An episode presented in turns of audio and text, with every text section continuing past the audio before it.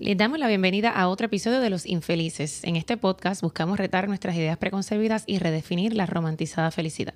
Nuestra misión es cambiar la narrativa de la infelicidad, dándote otra perspectiva y mecanismos de afrontamiento probados. Les recordamos que las opiniones y expresiones dadas en este programa están basadas en el conocimiento profesional y las experiencias personales de cada integrante. Nuestra intención es crear momentos de reflexión y darnos el espacio para la discusión. Este espacio no sustituye un proceso de terapia psicológica. Le recomendamos que busque el apoyo profesional adecuado cuando lo necesite. ¿Estamos ready? ¿Estamos ready? One, two, three, four. Para, para, para, para. Hola. Bienvenidos. Bienvenidos a este su podcast Los Infelices. Mi nombre es Emanuel. Y yo soy Diandra. Y nosotros somos un podcast que buscamos cambiar la narrativa de las personas, entendiendo de que la infelicidad es la insatisfacción de la vida que tenemos y queremos brindarle a ustedes con información y herramientas eh, alternativas para que usted pueda aceptar la vida que tiene, se pueda enfocar en lo que tiene y manejarlo como lo tiene y ya, y ser feliz con lo que tiene y tan tan. O trabajar. O si no lo trabajar tiene, ¿cómo también. puede conseguirlo? Ya ustedes ya Ahí saben el estamos. script. y en el día de hoy quiero hacer introducción de una invitada de lujo. Una invitada de Hoy lujo. sí que es de lujo. Estamos de lujo. Siempre han sido de lujo. Siempre ha sido de lujo, claro, pero hoy esta es una invitada muy especial, es colega del gremio de psicólogos. Ella tiene un, un bagaje y un peritaje espectacular para el tema que precisamente queremos tocar en el día de hoy. Así que antes de entrar al tema, pues que se presente. Hola, saludos, pues gracias a ambos por invitarme. Soy la doctora Rebeca López Bobonis, soy psicóloga escolar, pero también, ¿verdad? Estoy certificada en el área de peritaje forense, abuso sexual, trauma, entre otras. Así que este Nada tema me parece menos. que va a ser muy interesante. Muy interesante y Lo candente. Así que, amiga, cuéntanos, ¿qué tenemos hoy en la mesa para tratar? Pues mira, como estamos en el mes del amor y quisimos pues hacer como una serie de temas del amor y ya si usted ha visto los episodios anteriores debe saber que hemos tocado distintas fases del amor, distintas facetas Eh, y si no los ha escuchado pues apague esto, o sea, y escúchelo para que después entonces escuche este. Eh, pero aparte, aparte de las cosas lindas que nos trae el amor, que cuando venimos hablando que cuando hacemos el trabajo y cuando estamos en el en la sintonía correcta y en armonía con nosotros mismos, usualmente pues esa dinámica que se da en el amor pues es algo saludable. Pero cuando no, o por las razones que sea, porque a veces no lo vemos venir o por, ¿verdad? Por la motivación que sea, nos juntamos con personas que a veces eh, nos violentan. Y lo difícil está, y el tema que vamos a hablar hoy, es que a veces ni nos damos cuenta. Y entonces no nos damos cuenta al principio y luego creamos unas conexiones más profundas con esta persona o una dependencia eh, emocional con esta persona y luego esto evoluciona a algo más que entonces entrarían otros tipos de violencia. Pero antes que todo, Ajá. ¿qué clase de introducción viste? No, o sea, aquí a mis. Antes que todo, eh, vamos a empezar antes de los facts, ¿qué es violencia? A los doctores. A Rebeca para, para Ah, ah, darle... Dame un break a mí, mamá, porque Claro, para no, eso fue que es la invitada. Es más, hoy ni- hoy ni te voy a hacer preguntas. No me va a preguntar a mí, me va a preguntar a ella. Yo diría y resumiría lo que es la violencia con ese acto, ¿verdad?, de transgredir unos límites que pone en peligro la vida de otros, que pone, ¿verdad?, en mayor vulnerabilidad a las demás personas a nivel emocional, si hablamos de la violencia emocional o psicológica.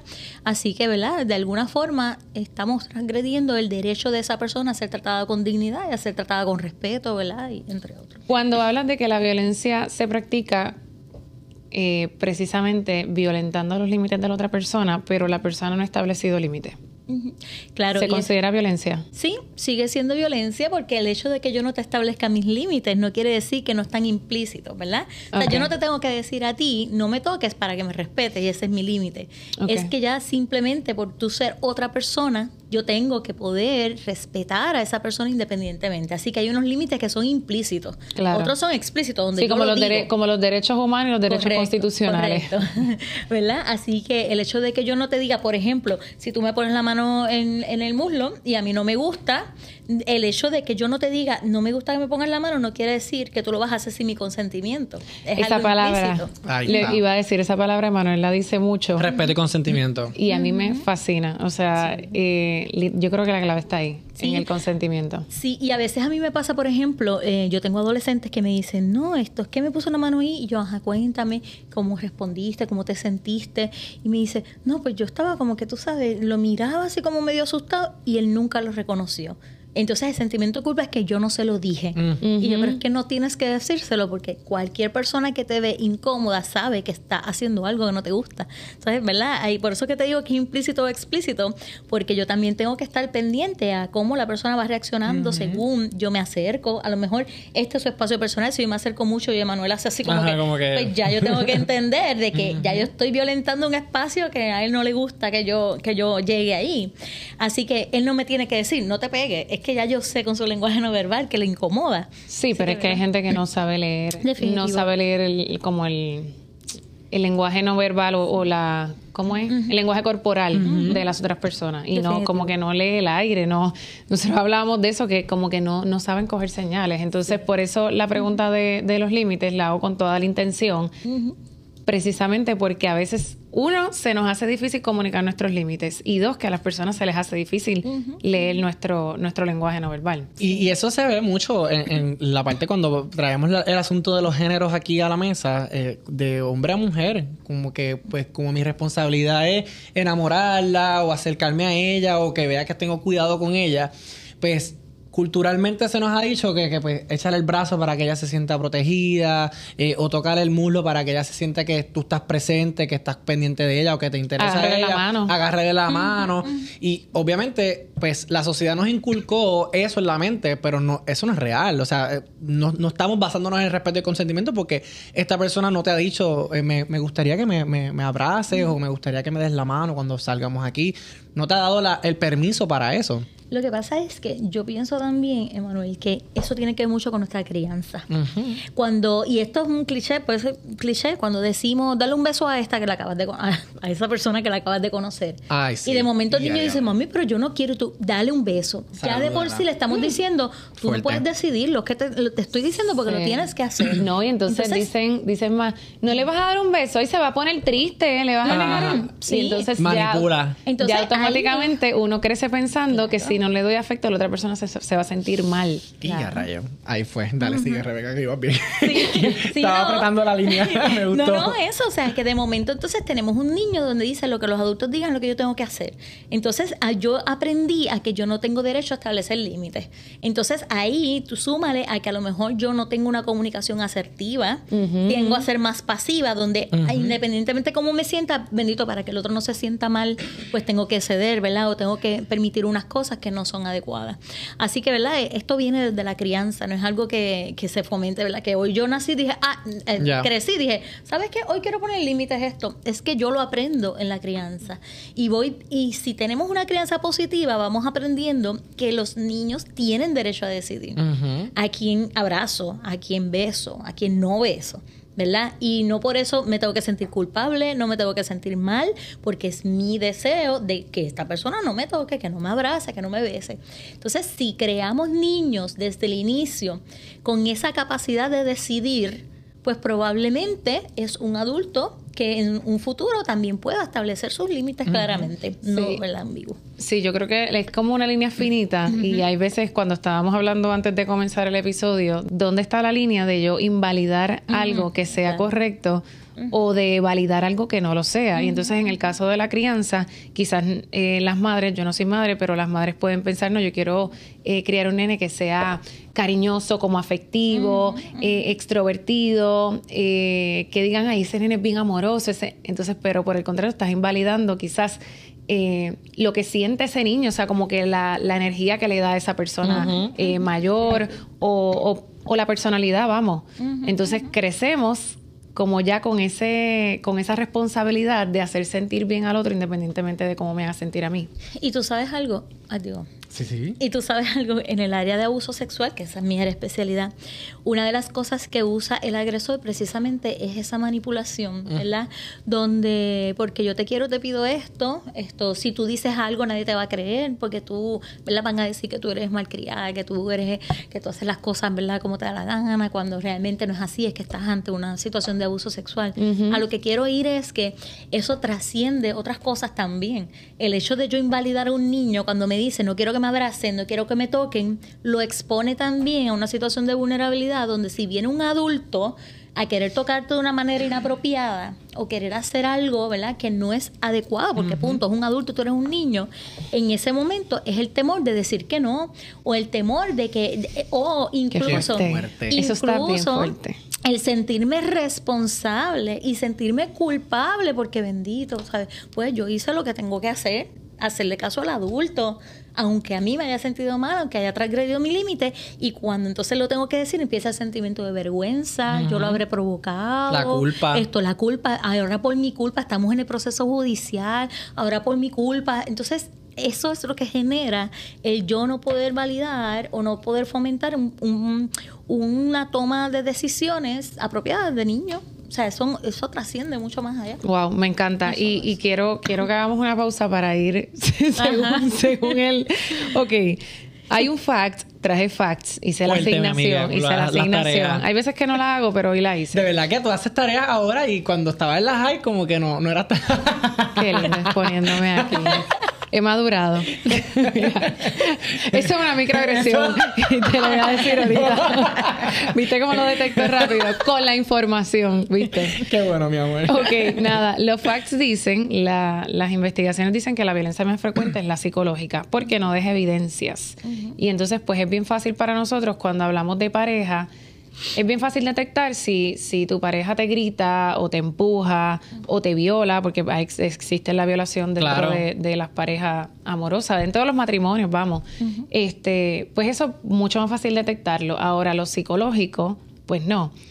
Son cosas que a veces uno piensa que se las está imaginando porque uno es sensible, porque estoy changa o por la razón que, que uno, el cuento que uno se esté haciendo. ¿Qué tipos de violencia psicológica hay? O sea, amenazas, este, manipulación, o sea, desde, desde tu expertise. Pues mira, yo lo más que he trabajado obviamente son amenazas y digo lo más que he trabajado porque yo trabajo en el área jurídica, ¿verdad? Yo trabajo para el Departamento de Justicia, así que desde esa perspectiva trabajo con víctimas y lo más que hemos visto es la parte de la manipulación, la parte, ¿verdad? Donde la persona le dice si me dejas, ¿verdad? No vas a poder vivir sin mí, nadie va a poder estar contigo y eso crea una codependencia, ¿verdad? O una dependencia realmente, porque la codependencia es cuando es, la dependencia es de ambos. De ambos. Esto, así que crea esa dependencia emocional de decir, es que si no es con él, pues, ¿verdad? No voy a estar con nadie porque ya me lo ha hecho saber. Y eso tiene que ver mucho con la autoestima. ¿verdad? Cuando empezamos a atacar aspectos específicos de la autoestima. Y te vas a poner ese pantalón, que eso te, se te ve tan feo, vas a hacer el ridículo en la calle. Y eso es una cuestión de poder y control, donde yo no quiero que te pongas pantalones cortos, pero te hago sentir mal por haberlo hecho o, o por hacerlo, ¿verdad? Porque de alguna manera te quiero hacer ver como de que eso está mal lo que estás haciendo cuando realmente no pasa nada si me pongo un pantalón corto no. Sí. Yo tenía, perdón que te interrumpa, yo tenía un fact aquí que de hecho es un terapista puertorriqueño que se llama David Alcalá Pérez. Decía, solo toma un comentario para que la mujer deje de ponerse un pantalón, un traje de baño o no se maquille. Eso es así. Yo he tenido casos así. Y te estoy hablando de casos de jóvenes. Eh, yo lo he visto mucho entre adolescentes. Eh, la parte de, por ejemplo, tú no vas a ir a ese party porque yo voy a estar ahí con mis panas y tú no vas a ir. Y eso lo vemos en los adolescentes. Y tú dices, ah, pues, pero literalmente las jóvenes dicen, no, yo no puedo ir porque es que me dijo que no puedo ir. Yo, ¿cómo tú no puedes ir? ¿Cómo no puedes tomar esa decisión? Él va a ir al party. ¿Cómo tú no vas a ir al party? Pero ejercen tanto poder desde la manipulación que llega un momento que todo lo que diga mi pareja yo lo asumo como que lo tengo que hacer, ¿verdad? Esto, y bueno, hay otros tipos de abuso, la parte financiera. O sea, donde no trabajes, quédate conmigo, quédate en casa, ¿verdad? Porque de alguna forma, de alguna forma que yo estoy haciendo, asegurándome que tú no te vas a ir de casa porque no tienes el dinero para hacerlo. Claro. Entonces llega ese momento donde yo como esposa, ¿verdad? O pareja o lo que fuera, de momento no tomo la decisión de irme porque es que cómo me voy a ir si es que mi dinero lo tiene él, él es el que maneja mi dinero, mi finanza. Entonces de alguna manera te tengo atada a mí. es bien fuerte. Yo tengo una amiga que por muchos años, ella, eh, ella es abogada y se encarga de la parte de familia, estuvo trabajando por muchos años como abogada de familia. Y ella trabajaba muchos asuntos de divorcio y ella me contaba, me decía, Emanuel, esto es impresionante porque yo he atendido la mayoría de las mujeres que se quieren divorciar de sus esposos y son mujeres que eh, se dedican al trabajo doméstico y de la crianza de los niños ellas no tienen ni un peso en la cuenta de banco. Mm, Me ha pasado que yo he tenido que darle de mi dinero, darle, toma, toma 20 pesos para que te compres algo de comer porque el, el esposo la botó de la casa, ah, vete, vete de aquí entonces, pa, la botó de la casa, ella no tiene, las tarjetas de crédito todas estaban a nombre de él, ella no tenía una cuenta de banco de ella porque pues esto era hasta que la muerte nos separara, volvemos otra vez con las creencias, eh, esto es hasta que la muerte nos separara, esto es hasta el final juntos y de momento no tiene una cuenta de banco, no tiene recursos, el carro no es ni de ella tampoco, es de su esposo, su esposo también le quitó el carro, so ella anda a pie, eh, ella no tiene eh, un lugar en donde quedarse seguro, no tiene ni tan siquiera ni para comer. Me decía, Emanuel, o sea, y a veces pasa, pasa al revés, pasa que él la deja a ella en la casa con todo, pero ella no puede hacer nada. Porque ella allí lo que tiene es la casa para estar, pero ¿quién la va a pagar el mes que viene? ¿La paga él? Eh, o sea, hay unas cosas que el hombre nuevamente tiene el control sobre la víctima y literalmente estas son las cosas que pueden confundir a la persona y decir, pues ni modo, pues tengo que volver otra vez con esta persona porque porque pues yo dependo de él, o sea, mi vida, mi vida es esa persona. Y cosas que tú empiezas a ver como como regalos, como que wow, esta persona, o sea, yo me puedo quedar sin trabajar y por mi comodidad está dispuesto a trabajar, me regaló un carro, te regaló un carro para nombre de él. Claro. Eh, O sea, todos este estos movimientos que uno no tiene la malicia de identificarlos como como que espérate, esto a la larga me puede puede ser, o sea, puede ser contraproducente para mí porque estoy dejando de un lado mi independencia. Y quiero decirte algo, incluso eso mismo, la falta de, sustento económico, puede ser utilizado al momento también de pedir la custodia de los niños. Y a rayos, sí. Porque no hemos hablado de eso, pero es como que, y como tú no, tú no puedes mantener al niño porque tú no trabajas, y como yo soy el que trabajo, pues los niños se quedan conmigo. Y para no perder a sus hijos se quedan en la relación. Exactamente. Entonces, es esta parte, volvemos, es la manipulación, ¿verdad? Es el yo saber que tú dependes de mí y que yo te voy a tener aquí porque no te puedes ir, no puedes, ¿verdad? Yo tengo todas las herramientas del mundo para poder, ¿verdad? Y controlar lo que va a hacer de ahora en adelante, si tú decides irte, los niños se quedan conmigo, te quedas sin dinero, te vas a tener que ir. Entonces, todas estas cosas hacen que definitivamente el temor. Ahora, hablando un poco de, las violencias también sexuales, yo no quiero dejar a un lado a los varones. Una de las cosas que yo critico mucho es el aspecto de que siempre cuando se toman, se tocan estos temas, lo dirigimos más al varón. Claro, las estadísticas siempre van a anotar, a, arrojar de que en efecto las mujeres son las, ¿verdad? las que son más víctimas. Y eso yo siempre pienso, yo he trabajado con hombres víctimas de violencia doméstica y yo siempre pienso incluso que ellos están más en desventajas que nosotras porque no se habla de eso, porque muchas veces buscan ayuda y se burlan. De momento el, el maltrato psicológico es sutil, pero la misma es como que mira, nene, si tú no eres bueno en la cama, mucho hago que yo te aguanto, qué sé yo. Entonces, eso, ¿qué hacemos? Atacamos la virilidad, atacamos esta parte del hombre para que, para de alguna manera, esto, hacerte sentir menos, la vergüenza y todas estas cosas, ¿verdad? Y, yo creo que siempre en todo tema que hablemos de violencia tenemos que incluir esta parte del varón. Pues yo he tenido varones que las mujeres le han caído encima con, combates, con todo, y son las víctimas, pero a la misma vez, ¿verdad? a veces suena como hasta impensable que un hombre pueda ser víctima por muchas cosas. Así que yo creo que también esta parte psicológica, las mujeres somos mucho más eh, o sea, nosotros maltratamos más a nivel psicológico también. Si vemos situaciones de bullying, las situaciones de bullying son por lo general el aspecto social, como yo aten, ¿verdad? atento contra ese círculo social para que no te hablen, para que te rechacen. Y en el hombre, en una relación de pareja, puede ser a través de atacarlo, ¿verdad? Su autoestima como hombre, como tú sabes, todas estas cosas y se pueden dar también. Porque volvemos a los roles y a las expectativas. Exactamente. Las mujeres a veces queremos ser las más empoderadas, pero queremos entonces que una relación el hombre sea el que provea y queremos lo mejor de los dos mundos. Entonces estar... Porque mira, no, no, no, es que te, estoy escuchando, me gusta. Queremos ser las más empoderadas, pero a la misma vez tenemos la expectativa de que si nos simamos con un hombre, no, pero es el hombre que invite él. Que invite él, que pague él, que asuma las cuentas. Y entonces, si no puede, estoy empoderada, pero es que tú eres un pelado. Tú eres un pelado. Eres un pelado, eres un quedado, pues si no estudiaste, pues sí. Y ya la reputación de ese hombre va a estar por el piso. Porque tú sabes que las mujeres cuando se crueles a Somos veces- más vocales. Somos más vocales. Y cae la vaina de Chevo. Y ya todo el mundo va a saber que este es un quedado, que este no, nada, nada, nada. Hay menos probabilidad de que los hombres hablen con sus amigos Claro. de, Claro. de las debilidades o las carencias que identifican en su pareja, pero las mujeres te lo decimos a, la, a las amigas, a la familia y etcétera. Ok, entonces hay unas, hay unas agresiones que habíamos dicho que son más evidentes, pero si nos vamos a las relaciones de pareja, las microagresiones. Emanuel, ¿qué son microagresiones?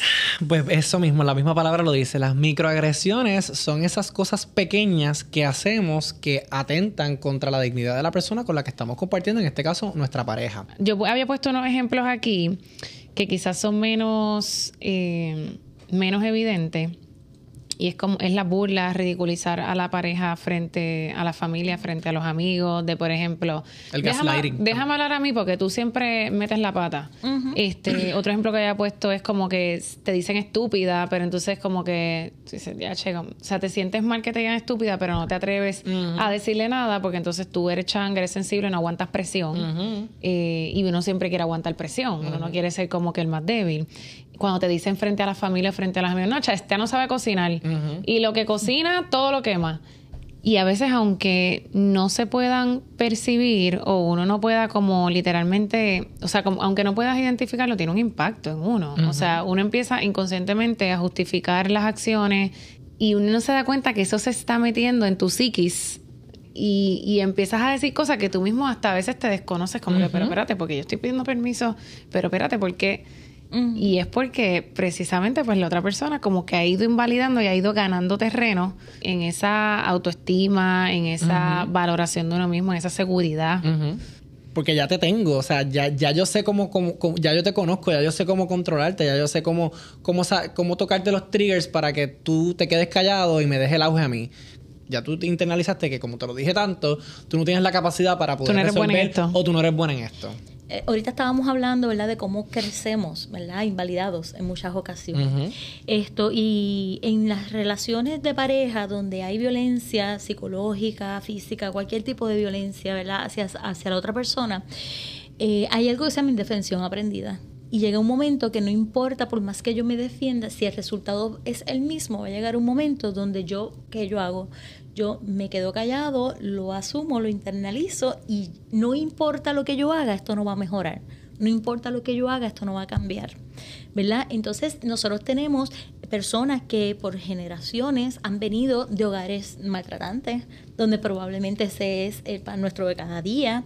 Entonces, de momento tenemos niños que han asumido esa conducta, como decíamos al principio, como que algo natural y se nos hace difícil mirar otra manera de hacerlo, porque así fue como lo aprendí del modelaje de mis padres o de mi madre, ¿verdad? De mis cuidadores, mis abuelos, ¿ok? Y esto, pues, ahí podemos hablar de la teoría de bandura, del aprendizaje social, ¿verdad? Por observación. O sea, que es cómo, cómo fue tu crianza, cómo fue la dinámica entre tus padres, ¿verdad? Digo, yo lo, lo trabajo desde el aspecto psicológico, ¿no? Cómo entender por qué yo acepto unas cosas y no puedo defenderme, porque no puedo hacer esto. Y defenderme no significa en el ámbito físico. Cómo yo no ser asertiva en este proceso, ¿verdad? Así que cuando nosotros vemos la crianza, a veces es muy difícil identificarlo, así que en este proceso de introspección de decir, ¿por qué yo suelo comportarme así? ¿Por qué yo bajo cabeza cada vez que me dicen un comentario que no me gusta? Porque yo no puedo hacer asertivo y decirle, ¿sabes qué? Basta ya de hacer esos comentarios porque a mí no me hacen bien, ¿verdad? Y requiere como que esa mirada a lo que fue mi crianza, a lo que yo aprendí, ¿verdad? A lo largo del tiempo, esto porque sabemos pues que las microagresiones, volvemos, son cosas cotidianas que podemos verlo como normal, pero que tiene un impacto en la autoestima, como bien tú mencionabas. Y si yo tengo un impacto en mi autoestima, va a llegar un momento en que yo no voy a tomar decisiones asertivas, en el que tú me puedes decir lo que sea y lo voy a asumir porque es que nada de lo que te diga va a cambiar, va a mejorar. Y entonces me acomodo al maltrato emocional. Y cuando yo me acomodo al maltrato emocional, es bien difícil romper eso. Por eso que la gente dice, pero ¿por qué tú lo permitiste? Pero vete de la primera. Yo sí, pero es que hay cosas que si yo llevo toda la vida viviéndolo, y a la misma vez estoy en esta relación donde todo lo que yo hago está mal, donde todo lo que yo hago se me critica, donde cualquier comentario hace que me sienta menos cada vez y que me haga chiquitita cada vez o chiquitito, va a llegar el momento en que es que pues ya nada de lo que yo le diga va a cambiar, así que ni modo, pues por lo menos un buen proveedor. Entonces nos... nos, nos Sopesamos unas cosas con las otras. las verdes por las maduras. Claro, entonces decimos... Porque nadie es mira, perfecto. Nadie es perfecto. Y es mejor bueno cono- malo Malo que- conocido que que, bueno bueno por conocer. Entonces, todos esos refranes y todas esas esos mensajes que hemos recibido a lo largo de la historia cala también hondo en nuestras decisiones y decimos, mira, por lo menos un buen proveedor, por lo menos no me pega. Ay, cuando esa es minimizamos la clásica. No me pega. Sí. Entonces, es ahí Pero, y cuando dice, pero él nunca me ha puesto un dedo encima. Exacto. Él nun- y lo haces acentuado. Nunca. Nunca me ha puesto un dedo encima. O sea, el ser incapaz. Y sabes que el, el justicia, el- los tribunales están llenos de mujeres y verdad y hombres que han dicho es que él nunca fue agresivo conmigo No se Y vio de venir. momento me dio una pescosidad y yo jamás pensé que me iba a dar pero todas las conductas previas a eso porque tenemos que pensar que a veces la violencia es de lo sutil a lo, A lo- a lo- a lo físico no o sea y de momento esto es, te digo hoy esto y te digo, ¿sabes qué? Pues no vamos a salir porque no hiciste lo que yo tenía. ¿Cómo que yo llego del trabajo y tú no tienes comida?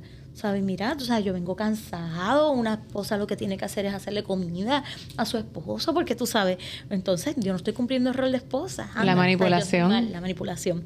Entonces llega un momento que ya no es decirte, oye, pero no me hiciste comida porque, porque yo que vengo hambriento de la calle, es que cojo el plato y lo tiro contra el piso.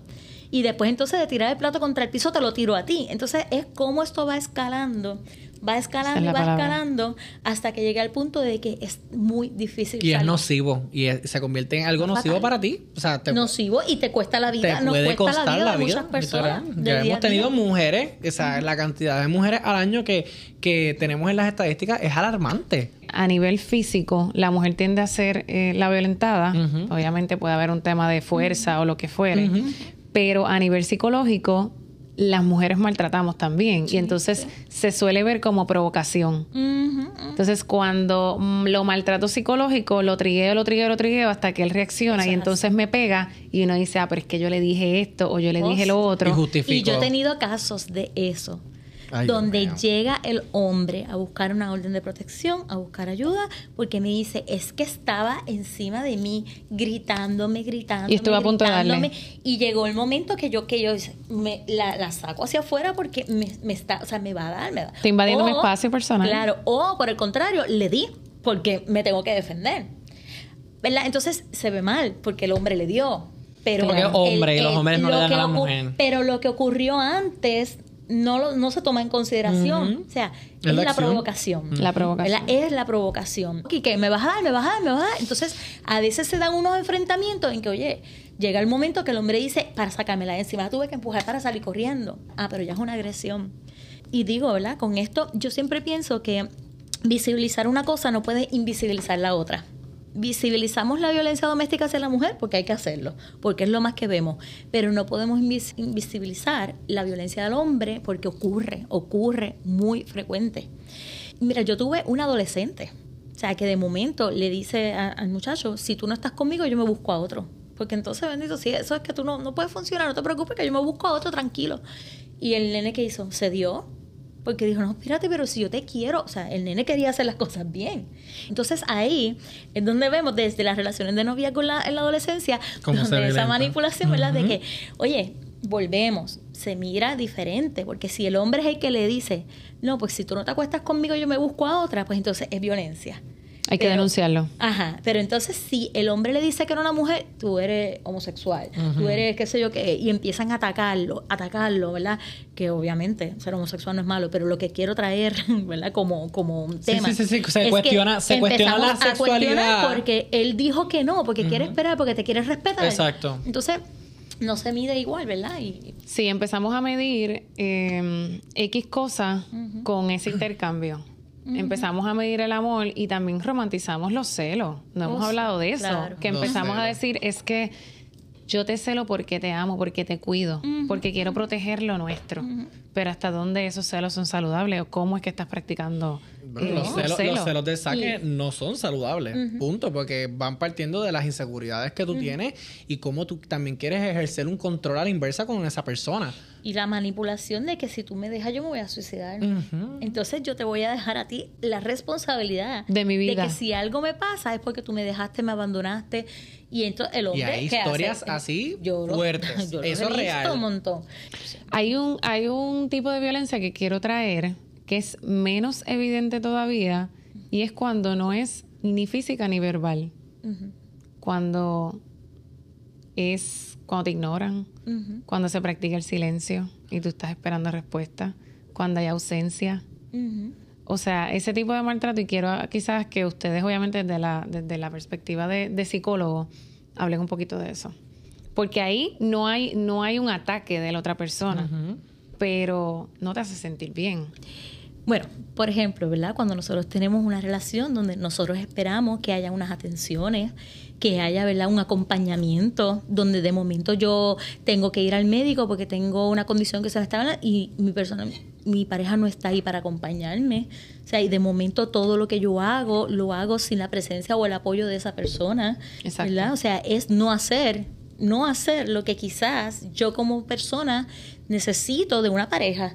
O sea, y yo necesito que comprensión, acompañamiento, compartir cosas diversas. Por ejemplo, vamos por una fiesta, yo no voy para allá y me, me tengo que ir sola, aunque son cosas que uno pudiera decir que boberías son, pero en cierta forma es parte del acompañamiento, es parte de la intimidad con tu pareja. De tu estabilidad emocional. Claro, es parte de tú disfrutar una relación en compañía con otra persona. No es que yo dependo de él para ser feliz en el party, vamos, Ajá, ¿verdad? Es el hecho de que yo quiero una compañía que vaya conmigo, que, que camine conmigo, ¿ok? Que está bien si un día no quieres ir, no pasa nada. Pero si todo el tiempo te estoy dejando sola, todo el tiempo, ¿verdad? Estoy de alguna manera no reconociendo tu necesidad. Por ejemplo, una condición de salud que uno esperaría, oye, que yo he conocido casos donde de momento se le murió un, un familiar y le dijo, mira, yo no voy para allá, vete, vete con tu familia y resuelve allá.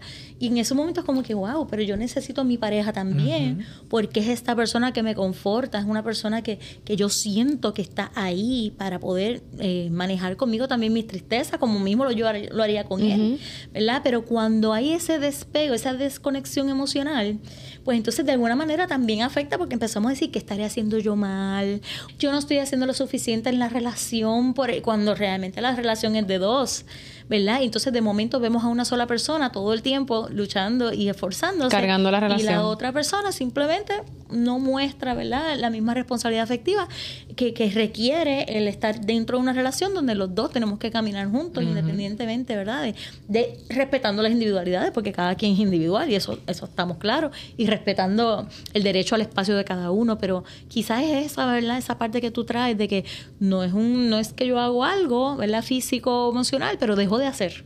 Claro, y cuando, y cuando me enchismo, ¿no? De momento no cumples con mis expectativas o no haces lo que yo quería y entonces te dejo de hablar. Te dejo de hablar y a veces corto el canal de comunicación, punto. O sea, si, no, si no viven juntos en este caso, sí, porque puede pasar. Por eso, no te contesto los mensajes. No te contesto los mensajes, No te contesto las llamadas. No te contesto las llamadas. O sea, te tengo todo el tiempo, te estoy haciendo un ghosting, en otras palabras. Entonces, vas a tener 200 mensajes en tu mente de lo que puede estar pasando y yo tengo el control. Te dejo en la incertidumbre. Yo te dejo en la incertidumbre y como yo estoy en control, porque sé que, que vas a volver porque siempre vuelve, pues todo está bien. Voy a seguir manteniendo esta conducta. Así que de manera indirecta refuerzo también esa conducta con esa persona mientras yo sigo estando ahí. Pero obviamente hay que trabajar las cosas que hemos hablado anteriormente, que tiene que ver entonces con mirar bien, analizar bien la situación, eh, darte cuenta, ¿verdad? Esa- esas señales que vemos en las personas que nos despiertan a nosotros esas banderitas rojas de que, ok, yo estoy en un espacio violento.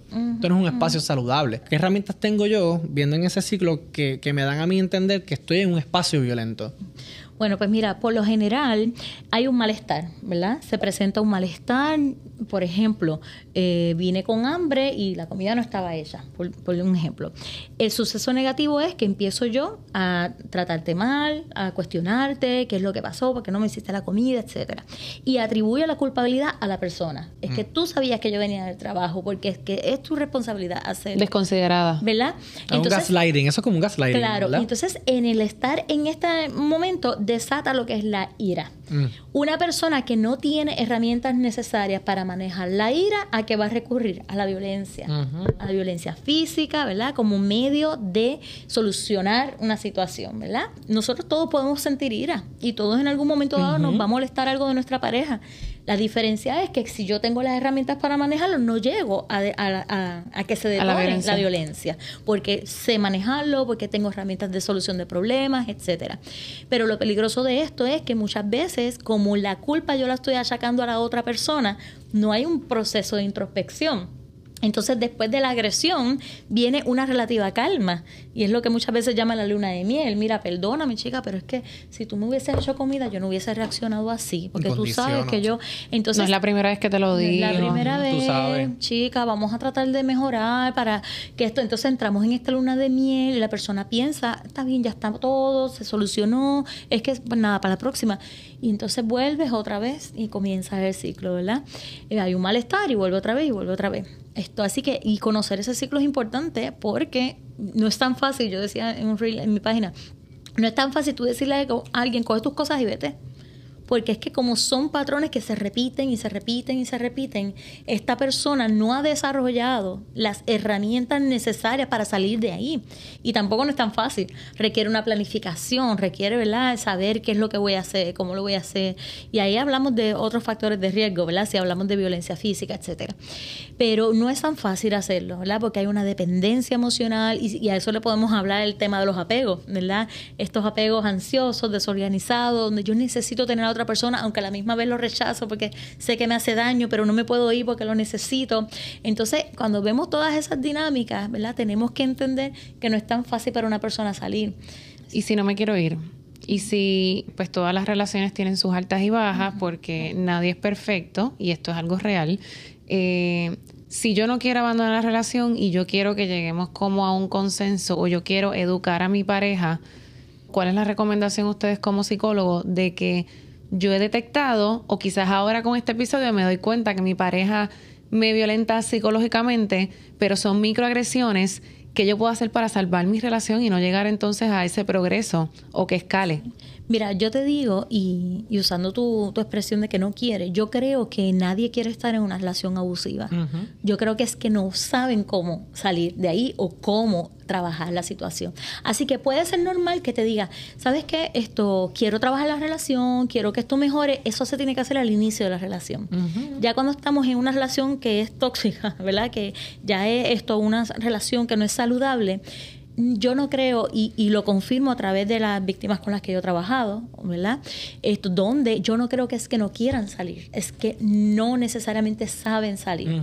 Y salir implica riesgos. Estar en una relación que nos hace daño, nadie quiere estar ahí por gusto. Y nadie quiere estar ahí porque, pues, es- yo quiero quedarme.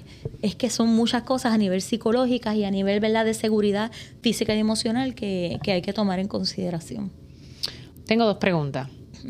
Una, en el caso de que no haya habido violencia física o una violencia psicológica, vamos a poner extrema porque todas son malas. Si son microagresiones, cosas que me generan malestar, eh, pero que yo entiendo que se pueden trabajar. O sea, ¿cómo lo abordarías? La verdad del asunto es que decir que porque es una microagresión puede estar cargado de un discurso que minimice la agresión per se.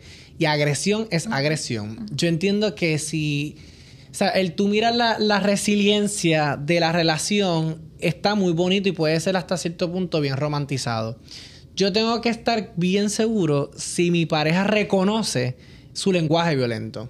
Si mi pareja tiene la capacidad de identificar que en efecto las cosas que hace son microagresiones. Pero para eso se requiere comunicación. Claro. Si yo me comunico contigo como pareja, eh, estas cosas me hacen sentir, ¿verdad? Utilizando el lenguaje asertivo, cada vez que me dices estas cosas me hace sentir de esta forma y la respuesta de tu pareja vuelve a ser otra microagresión, yo creo que es que no hay nada que podamos trabajar aquí ya. Yo creo que No hay ya es- receptividad. no hay receptividad. O sea, tú estás en un espacio violento y un espacio donde te sientes incómoda, pues sabes que la acción que tienes que tomar es no estar ahí, buscar otra alternativa de salida para no, no perpetuar un ciclo donde te afecte psicológicamente, porque a la medida que te sigas exponiendo, te vas a seguir acostumbrando y vas a aceptar que eso es correcto.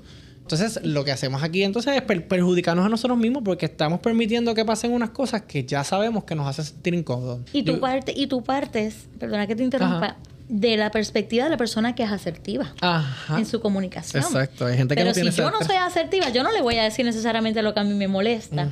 Así que yo creo, ahí ya entonces es, si yo estoy en una relación donde algo me incomoda, donde yo digo, ¿cómo un tipo o, ella no se da cuenta de que yo estoy sufriendo cada vez que me dice esto, pero tampoco se lo puedo decir porque no soy asertiva, porque no me atrevo, lo que sea? Porque no te sientes seguro en el espacio, porque tienes miedo, a la reacción. Claro. Pues ahí hay momentos donde entonces tenemos que movilizarnos a buscar nosotros la ayuda para poder desarrollar esa asertividad que no tengo, para poder tomar esas decisiones que no puedo tomar por mí misma porque la realidad es que no me atrevo, no sé cómo hacerlo. No tengo las herramientas. ¿verdad?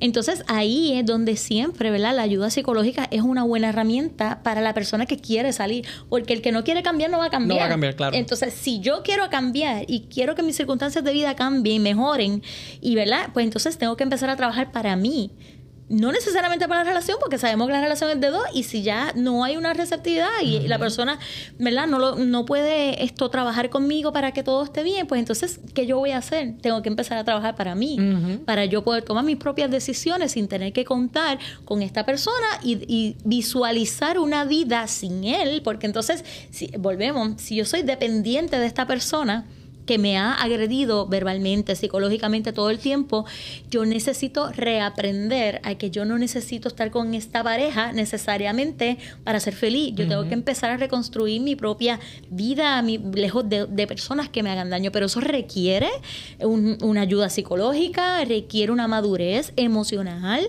¿verdad? Esto, una, unas destrezas que se tienen que adquirir si no las tenemos. Sí, es una identidad nueva, porque nosotros cuando nos juntamos con una persona asumimos esa identidad de que yo soy la esposa de fulano o yo soy la pareja de fulano y la mamá de fulano. Entonces como que perdemos esa identidad de, de nuestro nombre, de lo que somos nosotros como personas eh, por ese rol que, asumimos. Y entonces alejarme de esa persona o dejar, abandonar esa, esa relación es quedarme como que sin identidad, sin norte, sin esa responsabilidad. Uno se desequilibra. Implica cambios. Claro. La gente resiste mucho los cambios. Bien brutal. O sea, eh, requiere salirnos de esa zona de confort, entre comillas, ¿verdad? Porque volvemos al refrán que decíamos ahorita de mejor malo conocido que bueno por conocer, ¿verdad? Que nos limita a movernos de ese espacio porque de alguna manera, pues, es lo que conozco es lo que sé, en cierta forma tengo control porque es predecible, pero a la misma vez sabemos, ¿verdad?, que no es apropiado.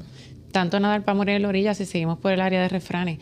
He hecho tantos sacrificios para llegar a este punto de la relación que quitarme estas alturas es como que nada valió la pena. Entonces empezamos a invalidar eh, todo lo que, lo que logramos o la historia si tomamos la decisión de abandonarla. A mí me pasó que, por ejemplo, eh, en, una, en una de mis relaciones, me mudé de país y todo. O sea, yo me mudé de, Puerto Rico, yo dejé el trabajo que tenía en ese entonces. Cuando la relación no funcionó, que entran este, este tipo de estos malestares, que yo no sabe, esto no es un espacio seguro, yo me tengo que ir de aquí. Y uno empieza a decir, che, pero después que ya me mudé, después de que yo hice todos estos sacrificios, la vergüenza. Ahora tengo que contarle a todo el mundo. Las expectativas sociales, ahí va. Ahí va, de que entonces eh, Después de que yo me casé, porque también tenemos estos noviazgos a veces de cuatro o cinco años, me caso y de momento al año ya no funciona porque entraste en una etapa de convivencia que te diste cuenta de, de esos matices de esa persona. Eh, como yo ahora, después que hice un bodón, que me gasté no sé cuánto, que habían fotos y videos por todos lados, entonces ahora ya esto no duraron, esto no duraron nada. Cargamos eh, con esas expectativas sociales de que, de que esto tiene que durar por la historia que, que nosotros, por los sacrificios. Y si no dura, entonces tengo que decirle a la gente, ay, pero, ¿qué pasó? Pero ¿y por qué no funcionó? Y entonces ahí nosotros entrar en esa dinámica de justificarnos, tratando de no culpar al otro, culpándolo, entonces se abren esas heridas. Es como que mucho, hay mucho envuelto en, esa parte de uno. Sí, eh, yo me acuerdo cuando yo me divorcié entrando por tu línea, que a mí me decían, ahora todo el mundo a la mínima provocación se divorcia. Y digo, lo que pasa es que antes se aguantaba demasiado. Ahora ya nosotros sabemos, y a través de la exposición a la información, de lo que tenemos, qué es lo que yo quiero para mí, qué no, y qué otras alternativas yo tengo de vida que no sea quedarme en una relación, porque antes se quedaban por la parte económica específicamente. Me casé por la iglesia, me tengo que quedar aquí. Entonces, de ya momento, antes la iglesia católica no te dejaba divorciarte. Bueno, yo me casé por la católica y me divorcié. Entonces era como que no, después no te vas a volver a casar porque tú sabes. Entonces, entonces era en una carga emocional tan grande, pero yo aprendí a no dar explicaciones porque no es justo para ningún ser humano mantenernos en una relación por lo, social, por las presiones, la religión, todo esto, cuando al final del camino no somos felices y puede ¿verdad? terminar peor también. No, y esta misma parte de, justificarnos o darle explicaciones a los demás, uno cae en eso, en que, ay bendito, sí, eso no es nada. Entonces, yo creo que la justificación suficiente para uno debe ser que no se sienta bien, que no se sienta correcto. y hay veces que uno no puede ponerlo en palabras o uno no puede decir, pues mira, una número uno por esto, número dos por... E-". Simplemente tú lo sientes. Ese no es mi espacio, esto no es un espacio seguro. no me sentía bien. Derecho, nadie tiene a derecho. Porque sabes que cuando damos detalles, estamos esperando una validación que no necesariamente vamos a recibir. Exactamente. Entonces, si yo voy a dar una explicación. Es una exposición adicional. Claro. Y entonces van a venir a opinar personas que no estaban en tu relación. Y que probablemente se están proyectando sus necesidades y sus carencias las están proyectando contigo o con las expectativas que ellos tenían de lo que era una relación, pues ellos te veían quizás como un modelo entonces estaría tomando un camino de incertidumbre que no necesariamente quisiera explorar esa persona. Así que la gente anda por la vida literalmente proyectando todas sus inseguridades, todas sus necesidades, sus carencias en las relaciones ajenas, punto. Y nunca va a ser suficiente. Y nunca es suficiente, claro. La explicación nunca va a ser suficiente. O sea, estamos hablando de, una victimización secundaria o revictimización, como, como lo conozcan, que al final del camino es que suficiente yo tengo con la manipulación que viví en mi relación como para que que las personas de afuera vengan también a achacarme la culpa, mm, la responsabilidad de que, ah, pues tú te fuiste, pues, sabes que te va a ir bien mal, sabes que ahora. mira, la, edad que tú tienes, ya Y entonces las victimizan nuevamente. Y eso es verdad. No, pues imagínate, ahora tú, ahora te empezar desde cero. Exacto. No, entonces es la violencia que saliste de tu pareja y ahora la violencia que te enfrentas con la gente que te rodea. entonces, no paras de estar entonces en ese, en ese espacio violento. Pero a nuestra audiencia que nos escucha, si usted se siente incómodo, salga. Busque la manera de cómo salir de ahí. Hay cosas que ya no van a tener solución. Yo tenía, perdón, yo tenía esa, misma pregunta antes de que termines esa, esa recomendación. Ajá, pues dale. Eh, si ustedes como psicólogos entienden que en una relación donde hubo maltrato puede haber una reconciliación o puede haber una sanación, ya sea con terapia o porque la persona se pueda reivindicar, etcétera, o ustedes piensan que una persona que es abusiva va a ser abusiva siempre. O sea, abusadora, perdónenme. Bueno, hay que ver, hay que ver la circunstancia del abuso, no por minimizar. Lo que pasa es que, por ejemplo, hay muchos modelos en el área de violencia doméstica que apuntan a que la terapia de pareja no es una recomendación que se va a hacer de inmediato cuando hay un caso de agresión física, ¿verdad? Que hay un, patrón de violencia doméstica, ¿ok? Porque incluso podemos exponer a la víctima en esa terapia. Sabes que las terapias de, pareja, por lo general tú hablas todo, ¿verdad? Y el agresor no quiere eh, que tú lo expongas pongas. Y esto puede aumentar ¿verdad? el riesgo también de otras conductas agresivas luego de las terapias. Así que hay muchos modelos que apuntan a que no es tan conveniente recomendar la terapia de pareja ante casos de agresión, ¿verdad? O de abuso y maltrato más severo. Cuando estamos empezando la relación, que es una cuestión de comunicarnos, de, de, comunicarnos, de que yo quiero que tú entiendas que esto que tú estás haciendo, oye, porque todos de alguna manera hacemos algo inconsciente, porque es lo que hemos hecho toda la vida, hasta que alguien nos diga, ¿sabes qué? Eso que estás diciendo no me gusta, o eso que estás haciendo me hace sentir mal. Entonces, si yo, volvemos a la, a la receptividad, si yo digo, ay, mira, yo no me había dado cuenta, discúlpame, la realidad es que es común y lo sé hacer, esto, ¿verdad? Yo voy a poner de mi parte para no volverlo a hacer, pues a lo mejor la terapia de pareja ayuda para poder trabajar, eh, solucionar esa dificultad de comunicación en la pareja, de los límites, de las necesidades del otro, reconocer esas necesidades. Pero si ya llega a un patrón de maltrato y es algo, ¿verdad?, que ya ha sido escalando tanto que la persona pueda estar en peligro, la terapia de pareja no debe ser la primera alternativa. Ok. Porque va, a poner vulnerable la relación. O sea, punto. te, te, vas a poner vulnerable tú. Porque estás abriendo una caja de Pandoras en un espacio seguro. Y como te vayas para tu casa ya dejó de ser seguro ese espacio. Se puede hacer el bobo o la boba en el espacio de terapia. No puedo utilizarlo hasta a su favor. Se pone como bien Oye, estamos empático. hablando de manipulación. Manipulación, Claro. pues claro, de momento sí es verdad, tienes toda la razón. Y cuando llega a tu casa te salta a pescosar porque le hiciste pasar un pasme, porque eh, invalidaste su dignidad, su, su autoestima al frente de un profesional.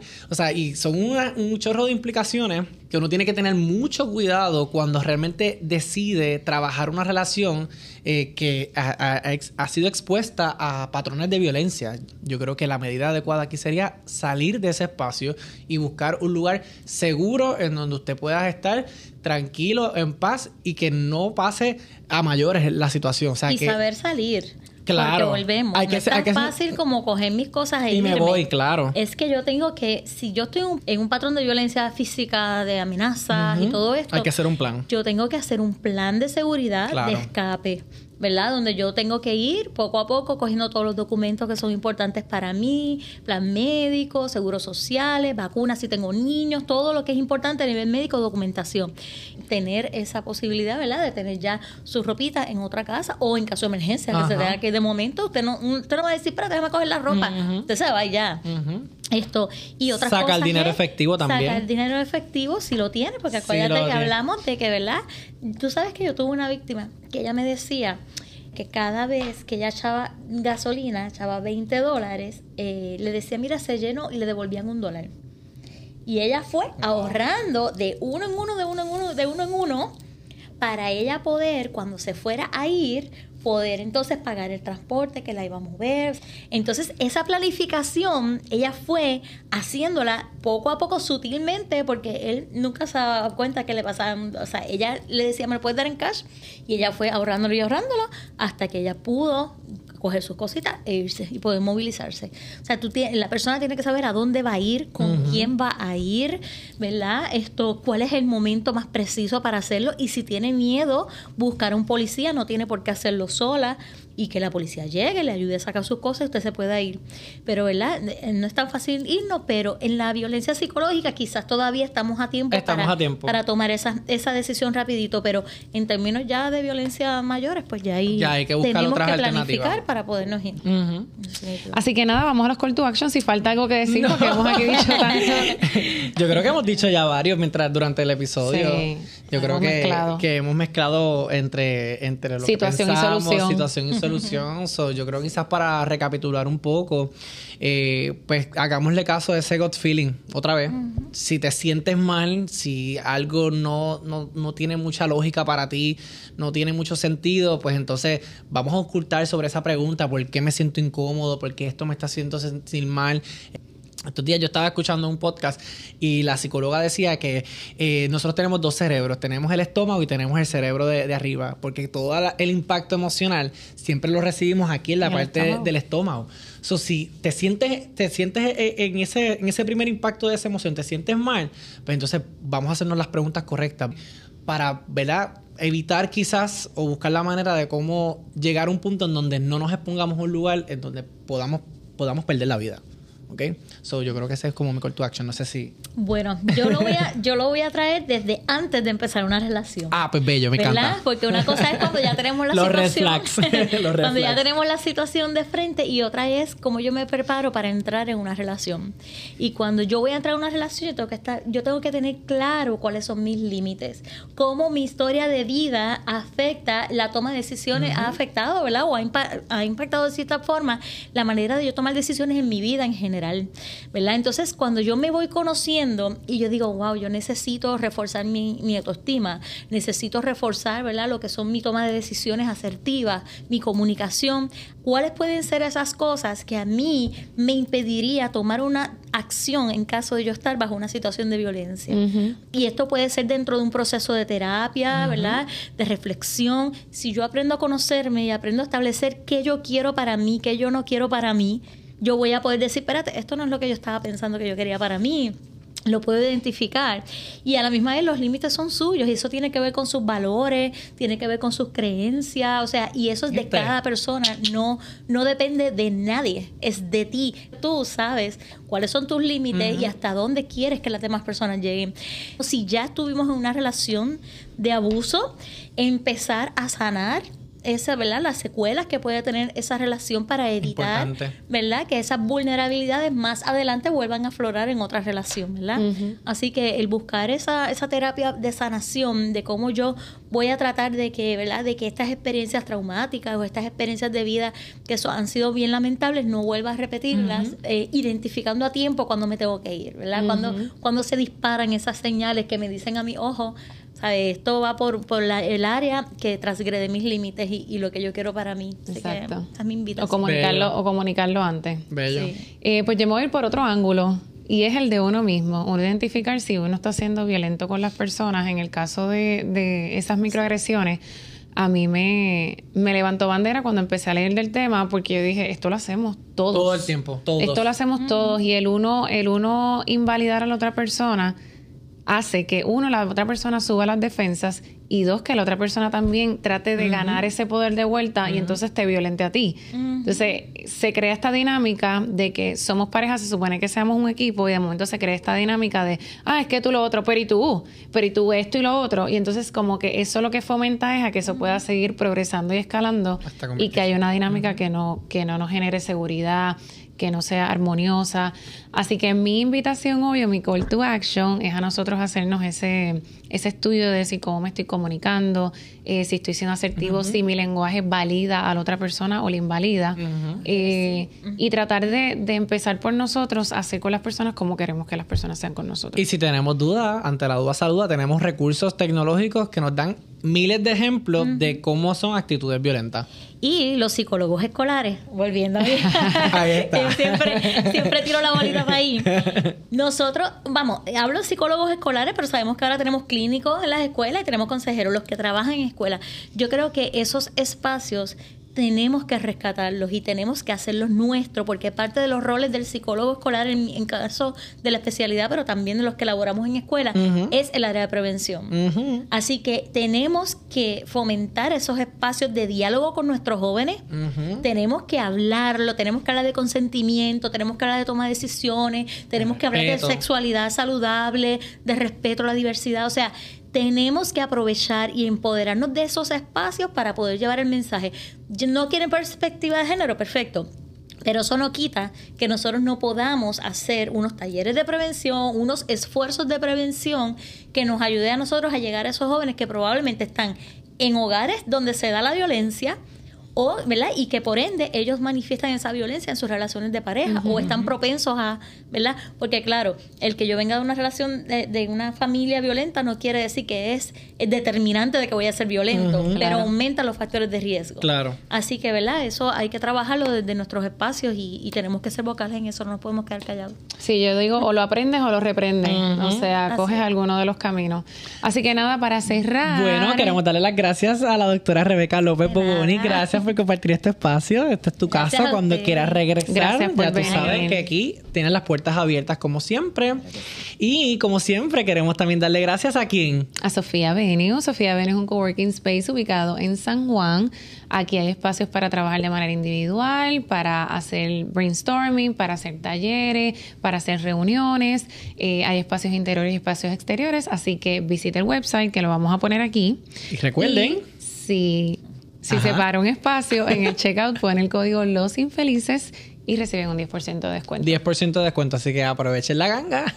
Y la segunda, el otro último call to action. El último call to action y el más importante es que nos sigan en nuestras redes sociales. Estamos en Facebook e Instagram como eh, losinfelices.podcast. En YouTube estamos como Somos los Infelices. Y recuerde que si a usted le gustó este video, compártalo con todas las personas.